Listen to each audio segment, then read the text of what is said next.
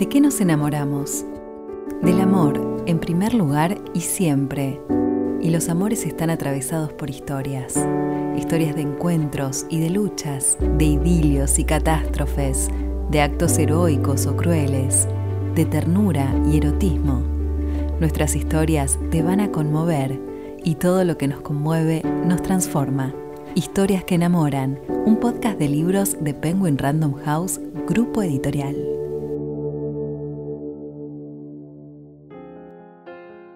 Hoy te presentamos Temporada de Romances, la nueva novela de María Border.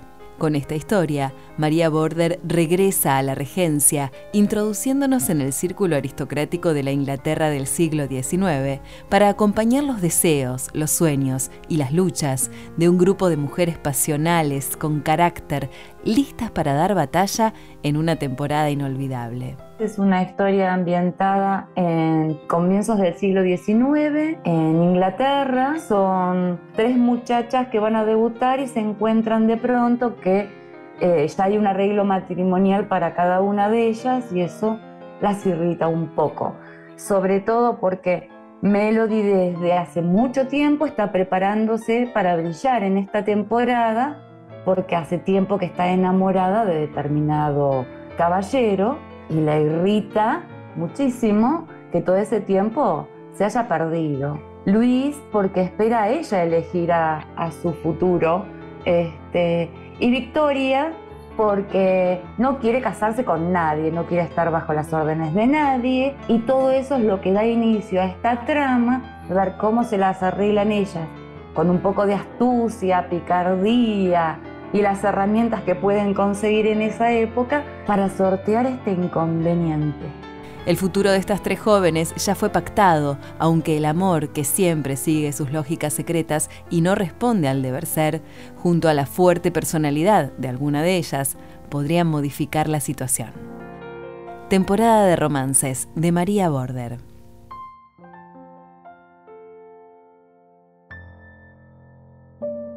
María Border es argentina y madre de cuatro hijos. Dio sus primeros pasos como autora independiente en 2012, con dos novelas cortas de regencia. Mis novelas no son históricas, están ambientadas, pero para poder ambientarla tengo que conocer un poquito de cómo era ese día a día y cuáles eran las normas, las reglas, cómo, cómo se manejaba y qué estaba pasando en la sociedad. Porque si bien mis obras son estrictamente románticas, también me gusta hablar de lo que está sucediendo en ese momento en la sociedad.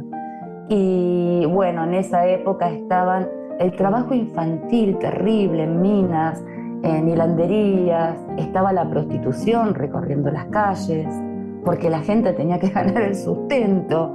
Estaban los levantamientos de, de que destruían máquinas porque eran los que les impedía trabajar según ellos. Entonces hay un movimiento social, empieza a hablarse de clases en esa época y había gente que estaba empeñada en conseguir que sobre todo esos niños tuvieran educación, tuvieran un cuidado, porque había muchas muertes producto de la peste y producto de las máquinas, porque eran muy chiquitos y en las minas, o sea, era muy terrible.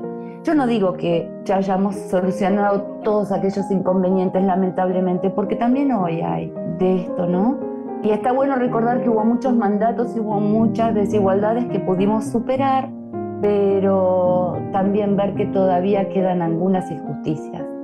Entonces traté de enfocarme en esos conflictos de principios del siglo XIX que a principios del siglo XXI no sé si están tan solucionados. A fines de 2013, su sexto libro tuvo el primer puesto en el segundo premio Pasión por la novela romántica, como mejor chick lit autopublicada.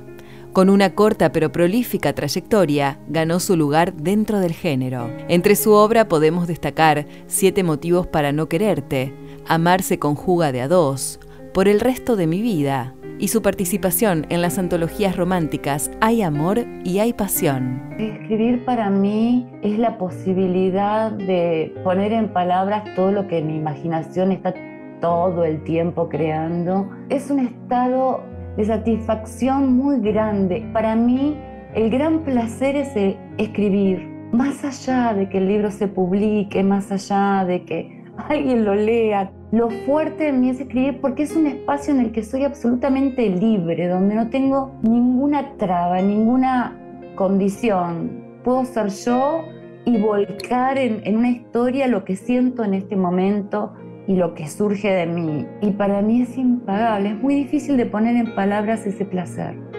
Temporada de Romances es su último trabajo.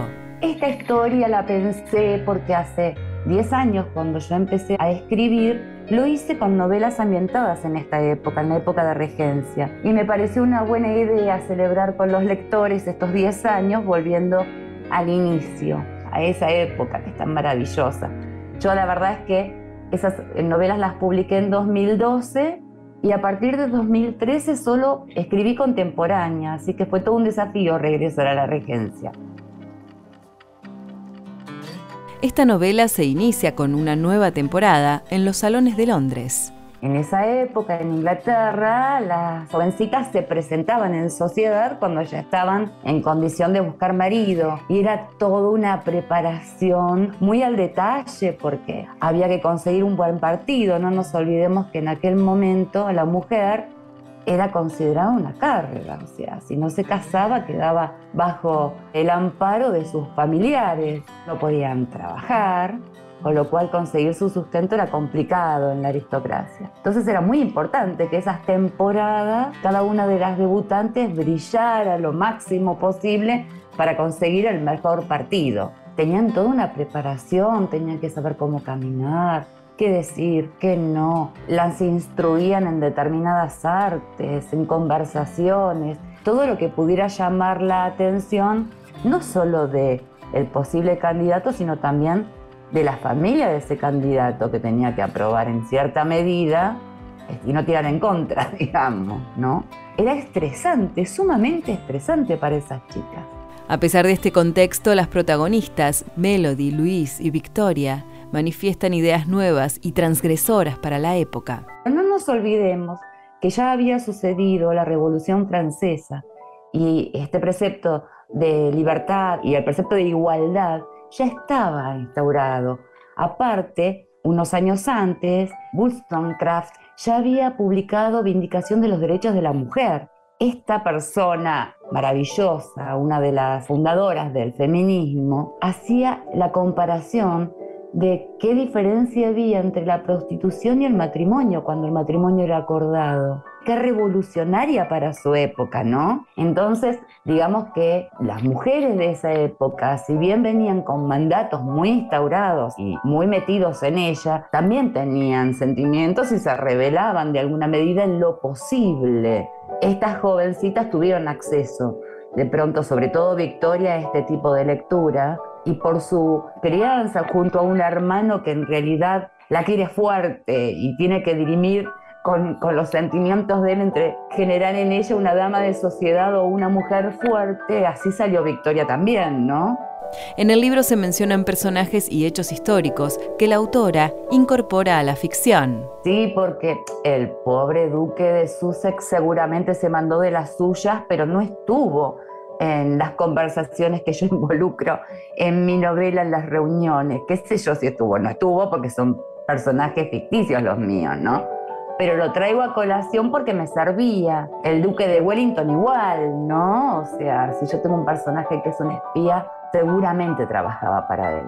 Hay muchos motivos para enamorarse de Temporada de Romances, de María Border. Me enamora la época, me enamora el desafío de meterme en esas mentes, poder sentir que tengo conexión con ellas a pesar del tiempo. Me enamora ver que se encuentran soluciones, que la idea es intentarlo. Siempre la idea es intentarlo, nunca hay que quedarse con un no, nunca que hay, hay que quedarse con una imposición si la consideramos injusta y lo que me enamora de esta época es que las protagonistas tienen ese fuego interior para intentarlo y que los protagonistas varones pueden llegar a entenderlas, pueden llegar a estar en un estado de comunión con ellas.